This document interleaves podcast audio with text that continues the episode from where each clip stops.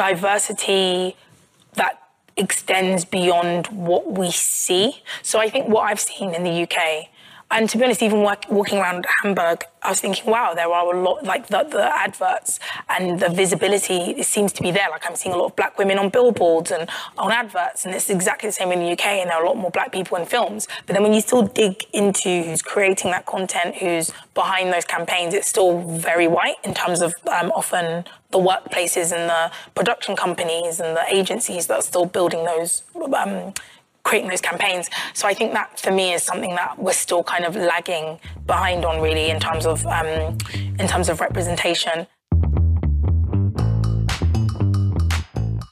Today is a very special episode of the 50/50 podcast. Isa and I were invited to the International Women in Leadership Convention at Beiersdorf to record a live podcast. Since the conference was international, we recorded in English. Therefore, we invited a very special guest, Yomi Adegoke joined us from the UK. Yomi is a British journalist who writes about the intersection of race, feminism, and popular culture. Along with being a columnist for The Guardian, British Vogue, and others, she has also co written the book Slay in Your Lane The Black Girl Bible. In addition to that, she got nominated for the Forbes 30 Under 30 list. In our podcast interview, we talked about her book, which she calls the black version of Lean In from Sheryl Sandberg. We talk about her experiences as a black woman in the UK, her motivation to write about topics like race and feminism, and we also ask her what role a network and role models play in her life. The podcast interview was very inspiring for us, and Yomi catched us with her authentic and driven soul.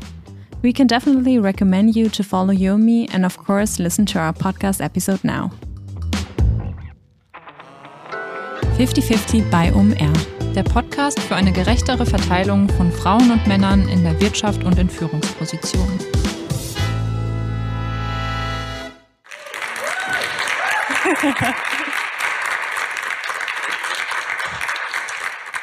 So welcome, Yomi, to the 50-50 podcast. Thanks. We are very happy to have you here, here at the Global um, Women in Leadership Convention at Beiersdorf. Um, we have two uh, very new situations here. We're recording live, uh, which is um, which we're doing for the first time, and in English as well. So fingers crossed, everything goes well. but I'm pretty sure it will. Um, yeah, as our moderator just said, you're an award-winning journalist, an author who writes about race, feminism, and pop culture, and um, as well as class and politics. And at the beginning of our podcast, we always ask, um, what comes to your mind when you think about your work? Oh, it's a very big question. it's a good question. Um, I think when I think about my work, um, I try to say it as humbly as possible because it's quite easy to steer into boasting territory. but I like to personally think of nuance and um, layers. I feel like I'm someone who very much resides in the grey area and tries not to think of things in absolutes. So when I write, um, I write a lot about intersectionality and um, about differences in experiences and diversity, obviously, but looking at, I suppose, an amalgamation of different things that make somebody someone and trying to take as many of those things into account um, when thinking of, you know, um, a person's experiences. So when we talk about feminism, for instance, um, trying to center voices that aren't necessarily heterosexual, aren't necessarily white, aren't necessarily able bodied. Um, and I think just trying to get as much of a breadth of experiences as possible in my work. Um, yeah, I'd say I think of a lot about nuance. I'm sorry, my earrings are very um, noisy. I might take them out if you guys don't mind, but feel free to carry on. Um, we just heard about your book, Slay in Your Lane, yes. the Black Girl Bible. Um, can you tell us about your motivation to write the book? Sure thing. Uh, I think that's a lot better. I think we can all agree. um, so, Slay in Your Lane, um, me and my best friend Elizabeth, who I'll talk about a lot today, um, it was actually her idea and she very much changed my life with this idea. Um, in 2015, um, we were a lot younger than I am now. I'm 30 now. I think I was around, we were in our early 20s essentially, and we just finished graduating from university, which is where we met.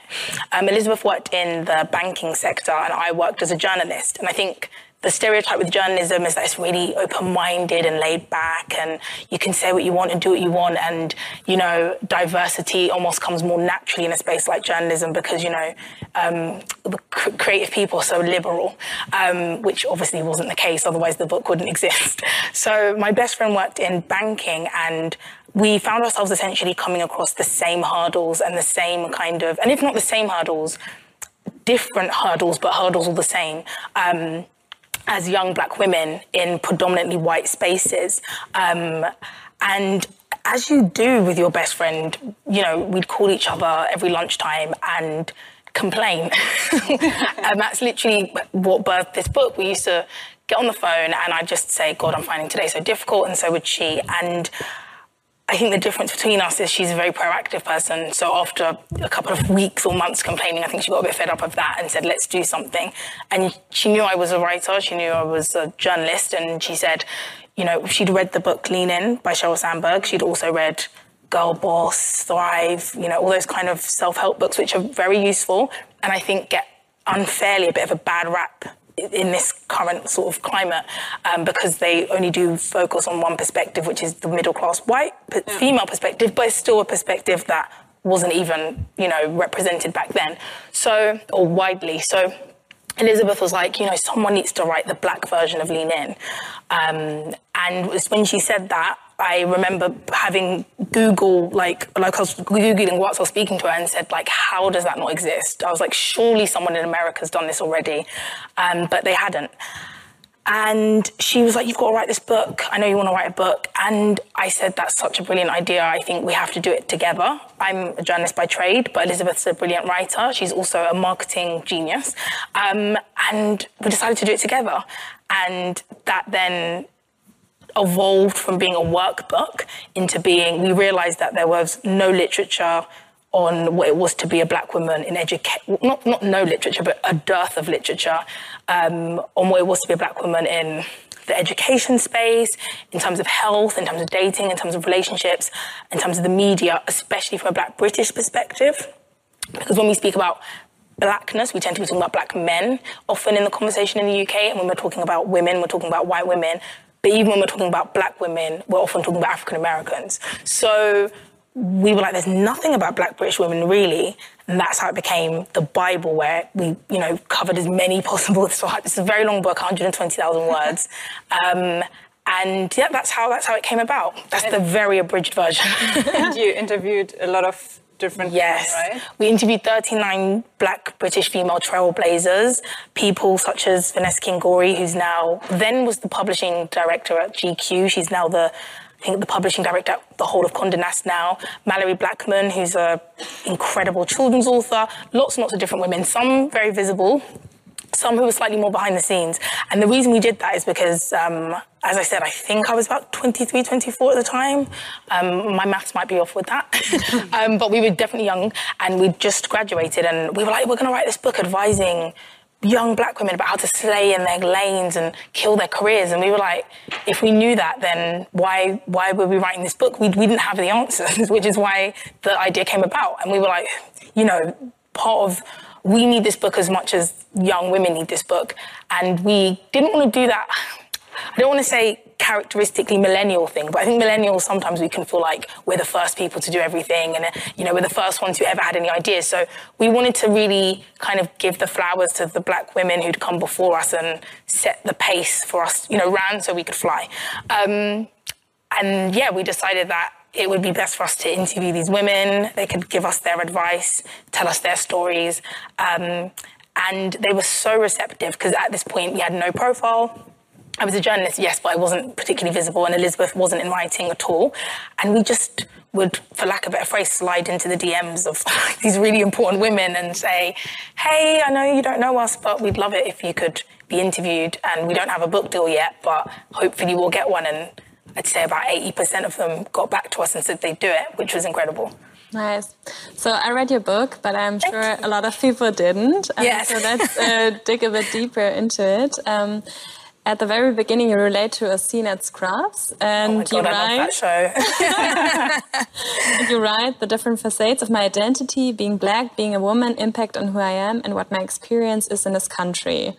And how far do you think that these factors like shaped your personality?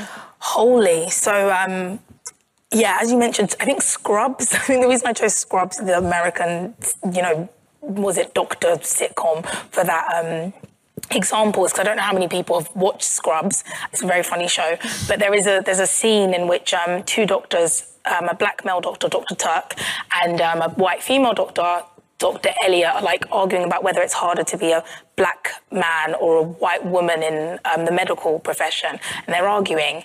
And then, you know, the white doctor is saying that it's harder to be a white woman, and he's arguing as a black man it's harder to be black. And then as they as they um, as they continue to argue, a black female doctor walks past, and they just both kind of freeze up, and they're like, "Oh no, we didn't, we didn't, it didn't occur to us that there was, you know, another facet of, of this experience, and one that would obviously, you know, those difficulties would be compounded." And I think that I was, I think I wrote, I was about thirteen or something when I saw that episode, and it, it gave language, or at least visuals, to an experience I'd, I'd had for however long, and had never been able to articulate.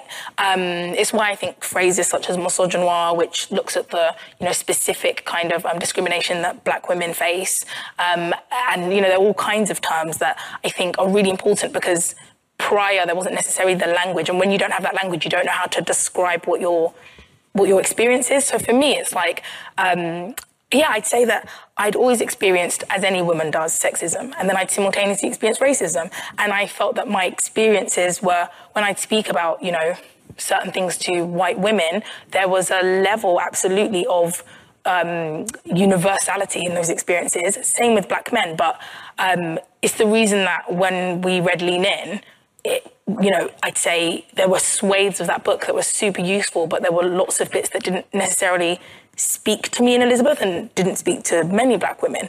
Um, and I think, you know, in the same way that being a woman has wholly shaped who I am, obviously so has being black, and then simultaneously being a black woman, because that's a completely different experience um, in and of itself. So yeah, 100%. And you also say in your book that it's really important to have mentors and sponsors in your life and people who believe in you and support your career. You're also saying that there's a lack of mentors for especially black women in yeah. the workspace. Did you have those key people who supported you? I'm 100%. I'd say I am indebted to, I mean, even Elizabeth's not a mentor or a sponsor in any way. She's almost like a sibling. She's like a sister to me. But even the fact that she believed in me and the fact that she had a brilliant idea that she could have done herself and made lots of money on her own. she, the fact she decided and said, you know, I believe in you as a writer and I want you to do that. And then I believed in her simultaneously to say, well, actually, I think you would be brilliant and we can do this together. I think having those people, I mean, we have a we have a lot of talk about sponsors, but we also talk about cheerleaders and people that you have in your corner that just you know will advocate for you when you know you're not necessarily in a room or when you're feeling down and um, they're just there to pick you up and remind you that you are essentially capable because imposter syndrome is a, a, a real thing, um, a very real thing. um, but in terms of mentors, absolutely, I think I think for me, I don't think mentors have to be a mirror. I don't think your mentors have to be like you. So I'm a, you know, black woman from, you know, not a moneyed background. Um, I'm from an area called Croydon in London, which I doubt many people here would know, but um, if anyone in London was to listen to this, they're like, oh, Croydon. like it's that kind of area. And I, you know, the, the um, journalism industry and the publishing industries are God, I think it's like between 90 and 95% white, respectively. Journalism, at least at the top, is heavily male um, and very, very, very middle class. But my um, mentor, so to speak, at my job when I was working at Channel 4 News was a man, a white man called, a white middle class man called um, John Lawrence, who um, was a huge advocate for me. And um, he's actually in the dedications of my book. I was somebody who had a lot of belief in me, um, even when I didn't have very much experience. And because I'm not a, I'm a journalist, but not by trade. I didn't go to uni to learn journalism. I started off as a blogger. Um, I had a very you know, zigzag, squiggly sort of entry into into the profession. And he took lots of risks with me and believed in my abilities. Um, and Elizabeth had a sponsor who was also a white middle class man, and his name was Jamie, Jamie Buxton, I think. Um, and interestingly, the thing those men both have in common, aside from being white um, and male, is that they're both gay. And we've said it several times that we don't know if it's because they also had an experience which was slightly different to the rest of people or the people that were kind of operating the upper echelons of um, um, whatever industry they were in. Um, we don't know if that then lent itself to them having a soft spot, spot for us as young black women trying to make it in that industry. But we did think it was interesting that both of our um, sponsors slash mentors were people that were, were white gay men. Um, but I don't think your mentors have to be exactly like you. They can be from different backgrounds. I just think they have to believe in you. I think that's the most important thing. Because if they had to look like you, then you know, young black women from working class black backgrounds would not really be able to have many because there are not many in certain industries. So yeah, I think I think a commonality and understanding comes from a similar background, but anyone can mentor you, I believe. And do you have tips to find a mentor? I'd say my, my tip to finding a mentor, I, I say I, I, one thing I would say is what you shouldn't do is force yourself on somebody. and I think, and I really understand why people do it, especially in industries such as journalism, which are so opaque and so.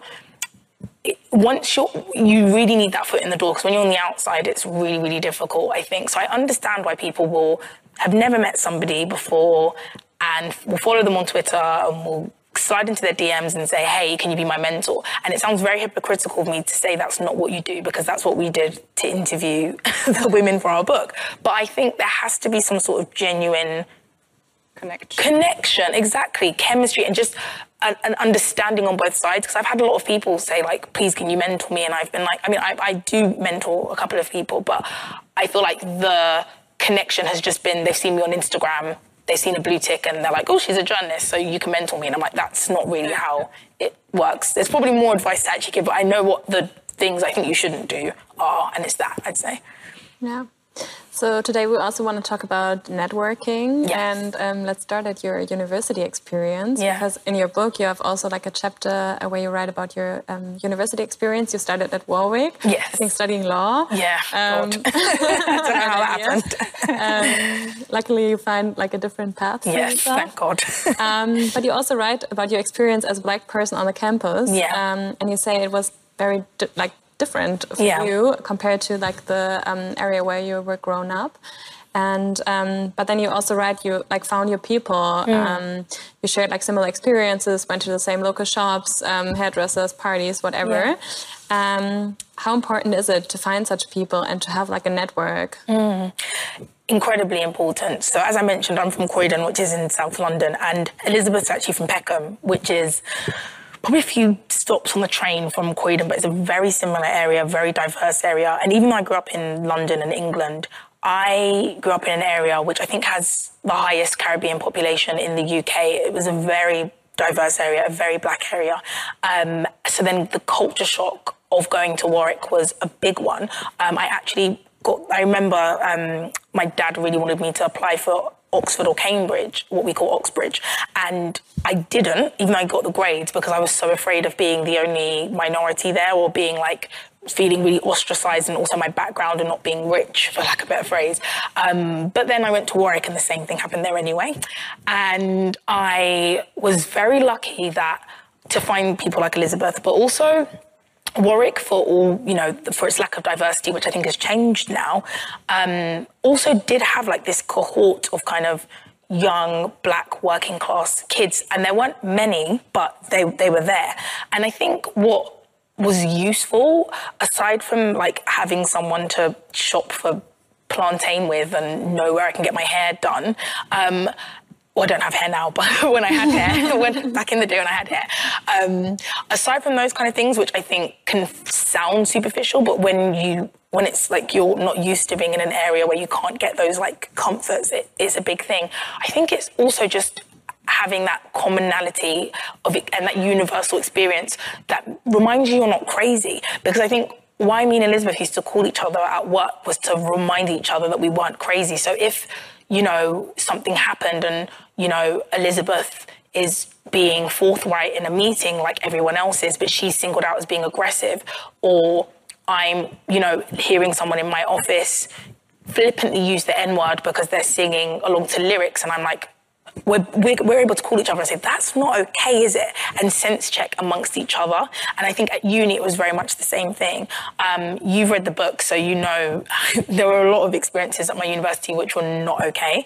Um, but having people from a similar background to just remind you because it's very easy to be gaslit in those situations and for people to be like oh it's not that you know it's racial banter or like you know it's not that serious and having people from a similar background to kind of it's a coping mechanism i think it's really important to have that network for sure so i frequented um, a society called the Afro Caribbean Society, which most universities in the UK have, which is like a society where lots of people from Afro Caribbean backgrounds hang out. And it was not, to be perfectly honest, the most fun of organizations, but I would always go even though I didn't enjoy it just because when I was there, I felt like I had a network that I could talk to about certain things. Yeah.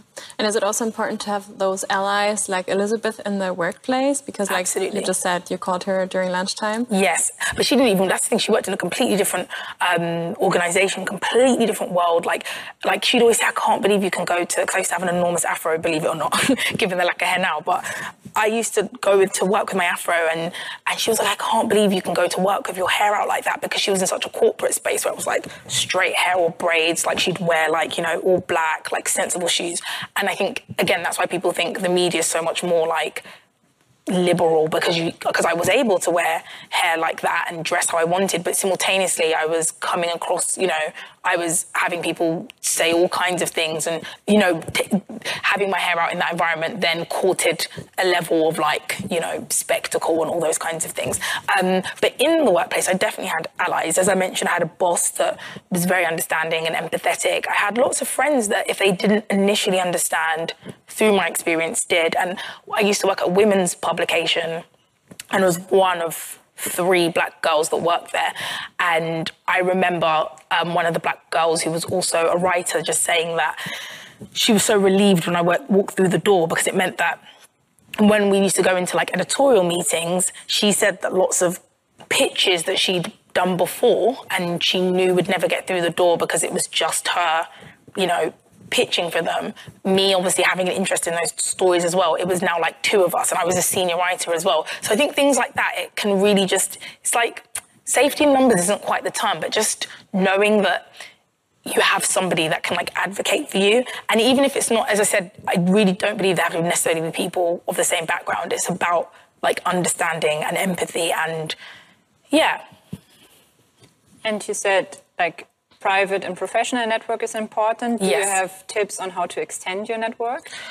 Yes, actually. Oh gosh, I think authenticity is a big, big thing, and it kind of goes back to what I was saying about mentorship because I think a lot of people, and again, I really understand it because it's not it's not easy. The rat race isn't easy, so I get why people want to just go up to anyone and be like, "Be my mentor, be my like friend, like be my something." I completely get it, but for me, I think what's always worked for me is just being authentic and and also I'd say reaching out to, if I have reached out to people before, um, I think it tends to be easier offline for me personally. I think it's it's easier when you've gone like so. I used to go physically to a lot of networking events and meet people in person as opposed to just sliding into someone's DMs who doesn't really know what I'm about. Mm-hmm. I would very often go to events and I don't know. I mean, I'm assuming It'd be the same in Germany, but in the UK, there'd be lots of different events that would be specifically like this is a networking event for women to build their network. This is a networking event for black women specifically. Here's a networking event for queer people in this community to or in this industry. And if you're if you go there, you know everyone there is on the same page. Because when you're just sending out messages to random people, they might be like, I don't, I don't want to mentor anyone. I've already got eight, or I never, I just don't want to do it. But when you're all in that space, you know you're all there for the same thing. And I also know that if I want something from someone, I would always. It's just such a little thing, but like if I'm inviting someone and taking, asking them to take time out of their day, I would always be like, I would like to invite you for a coffee. Um, it's obviously on me. Um, we, wherever you're based, I'm happy to come to you and just be as accommodating as possible. Because I've had people message me and be like, hey, I'd like to, you know, pick your brain. And I'm like, okay, cool. And they're like, I live in like Scotland, you know, and yeah, like you've got to make your way up to Scotland. And I'm like, okay, I'm not really certain this is going to work. So I think just being accommodating and making it as easy for whoever you want something from to work with you is also a good thing. Yeah. And um, do you have examples where your network helped you? Oh my God, we'd be here all day. This would be the, the whole podcast would just be this. Yeah, I've got so many. Like, gosh, where do I even begin? Like, Start with the one that comes to your mind first. what comes to my mind first? Okay, so I, for a long time, was studying law. I genuinely don't know why. it was not. It was not a good idea. I was really, really rubbish at it, and um, I ended up taking a year out of university and not really knowing what I was going to do with my life, and started um, blogging. Not because I had any journalistic aspirations at all. I, I'm comp- always. It always surprises people when I say I never had any journalistic like um, I, it wasn't something that I looked at and like had no want to be a journalist um, growing up I wasn't one of those kids that had a you know dictaphone and was interviewing people on the bus it just wasn't me. I used to paint I wasn't into that. Um, so I was blogging but I was blogging because I just had a lot of thoughts and things to say um, but I didn't see it as a professional thing. And two people, one posh white boy actually at my uni who used to read my blog, messaged me once and said, You do realize you could get paid for what you're doing. It's called journalism. and I remember being like, I know what journalism is. My sister, my sister was a journalist. And I, I was like, That's not really for me. But he was like, I really think you've got something and I really think you should try and um, do it professionally. Um, and I don't even know if he knows that that really was what got me thinking. But then so I started thinking I want to take journalism seriously, um, and I started trying to apply for internships. But you you know how internships are. It's like you need the experience to get the experience, and it's like a very circular thing. And no one really wants to roll the dice on you the first time and be that person to give you that first role. So I spent months looking for internships, and a friend of mine said, you know. I was like, I really want to write for publications, but no one's accepting my pitches. No one wants to make me an intern. And a friend of mine was like, Well, I know this charity that will give you money to start your own publication. Why don't you just do like a um, application? And it wasn't like a lot of money. It was like five hundred pounds from one charity, I think three hundred pounds from another. Um, but on her advice, I reached out. They gave both gave me a grant. I started a magazine, now defunct magazine called Birthday. Um, went on for like a year, and after that, that was how I got my first internship, which then led me to my first job. But again, if they hadn't on the offhand just kind of seen something in me and told me to do it, I would be a very bad lawyer right now, basically. So yeah, like there's so great. many examples. Yeah. yeah. Last networking question. Yeah. Do you think it's more difficult for you as a black woman to network than for, let's say, a white old man? I think you know what. If that white old man is posh and rich, then definitely. And I think that's another thing that's often missing in the diversity and the intersectionality conversation is class. Because I think if I might find it more difficult than a white old man, but then I'd also find it more difficult, not now, certainly not now. Um, so let's say another young black woman might find it more difficult than me being a now middle class black woman. Because I think class is another really big it's another really big thing that we don't necessarily discuss because there are all kinds of, I went to, you know, as much as I grew up how I grew up, I went to a very elite institution, a good university. I learned how to speak the language for the however many years I was there. When you haven't been part of that world, it's, it's very intimidating. Um, so I think it, it, it definitely can be um, more difficult for sure. Because I think, again, um, it's interesting how people can see themselves in other people in a very like immediate way, if that makes sense. So I can imagine that often a white man from a particular background of a particular age can see another white man from a particular background and a particular at a particular age and feel there's an immediate affinity with them. Because I know when I see black women and I went out the other day, I went to an event and these four black girls went past and we all said, hey, oh my gosh, and like did air kisses. And the girl I was with was like, how do you know them? I was like, oh, I don't. I like, I've never met them. It's just, I, they were the only black women in that space and immediately we were drawn to each other. So I think there is, there can be that in certain spaces where it's like, oh, I'm a old white man that grew up in Bristol and you're an old white man that grew up in Bristol, we immediately get each other. Life is far more complicated than that, but I understand that that can often happen. So I think in a, a very immediate way, it can be more difficult because often I think as well when people, at least before when I was first getting into journalism, people didn't immediately see me and think journalist. I don't know what they thought, but they didn't. When I was in certain spaces, they maybe thought I was working, you know, the, as a waitress in the room or doing whatever else. In fact, me and Elizabeth once did an event where we were speaking on the panel, and um, the receptionist wouldn't let us in because she didn't realize that we were we were trying to get in and we were late, and she really did not understand that we were, you know, supposed to be speaking because when she looked at us, Elizabeth's really small as well. She's like five foot three, and we were really baby faced at the time, or probably like 25. And she just thought, I don't know what you girls are doing here, but it's not to speak. And we're like, yes, it is. I think those kind of stereotypes and things like that can mean that when you're in a networking space, people don't necessarily, there's just a lot of bias, do you know what I mean? Unconscious for sure, sometimes conscious. But yeah, I think it can affect how we are able to operate through these spaces. Um, but then I also think that it can also be more complicated and be about things outside of like race and gender, i.e., um, you know, class, because in the same way men can not to stereotype, but men can often connect on things like football and sports and whatever, and white people can connect on certain cultural cues that maybe other minority groups can't. It's exactly the same for class. It's why people always say that, you know, certain deals are done on the golf course and, you know, people of a mm-hmm. particular, yeah, you, you, get what I'm saying. So, yeah, there's just a lot, myriad of different things that can make it difficult. One last question, maybe, or like maybe two last questions. Um, there's a lot. Sure. um, there's a lot more visibility of like people of color these days, like especially since George Floyd. Right. Um, like I think we all um, all know um, about his case. Mm-hmm. what do you think? What progress do we still need to make in order to come closer to like a better representation of people of color and also women in the workplace?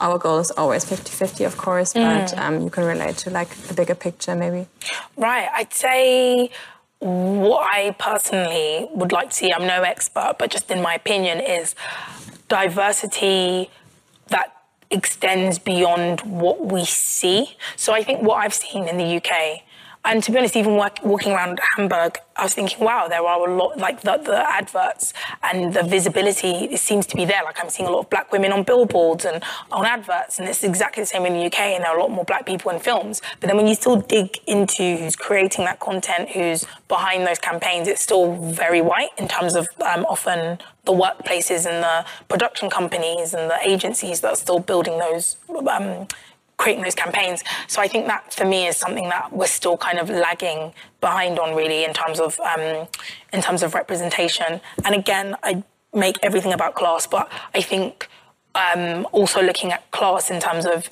I think we need to at least in the UK and it probably is globally like radically rethink um, how we constitute intelligence and how we constitute you know how we decide why someone's in a space. In the UK, it's incredibly tick box. You went to a Russell Group, or you went to Oxford or Cambridge, um, you went to a private school.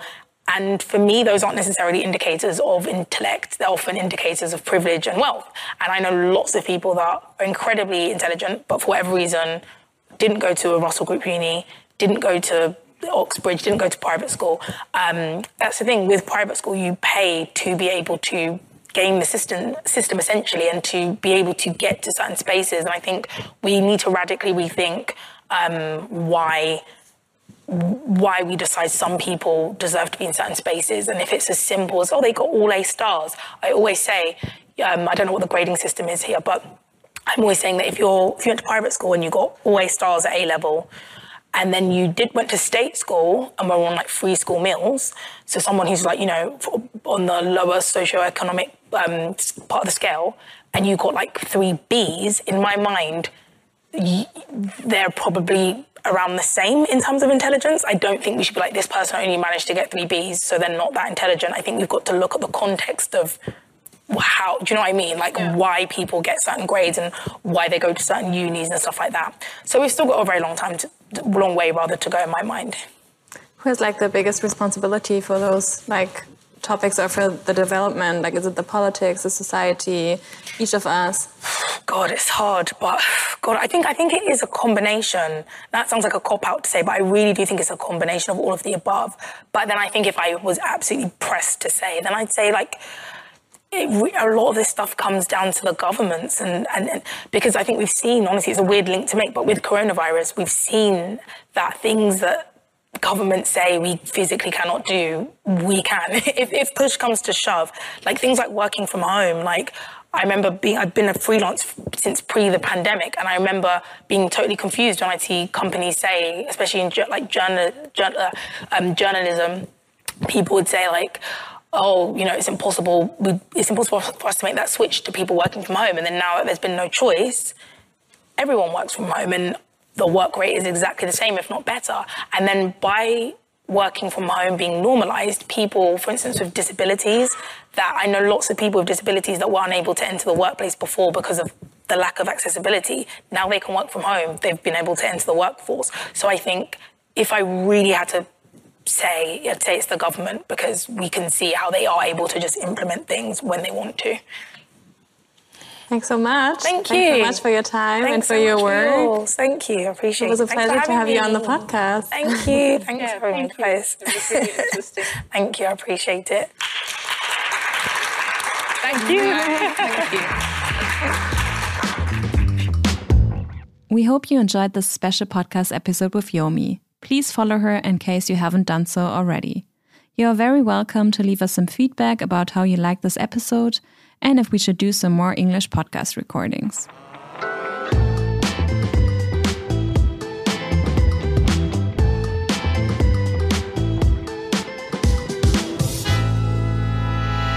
Dieser Podcast wird produziert von Podstars bei OMR.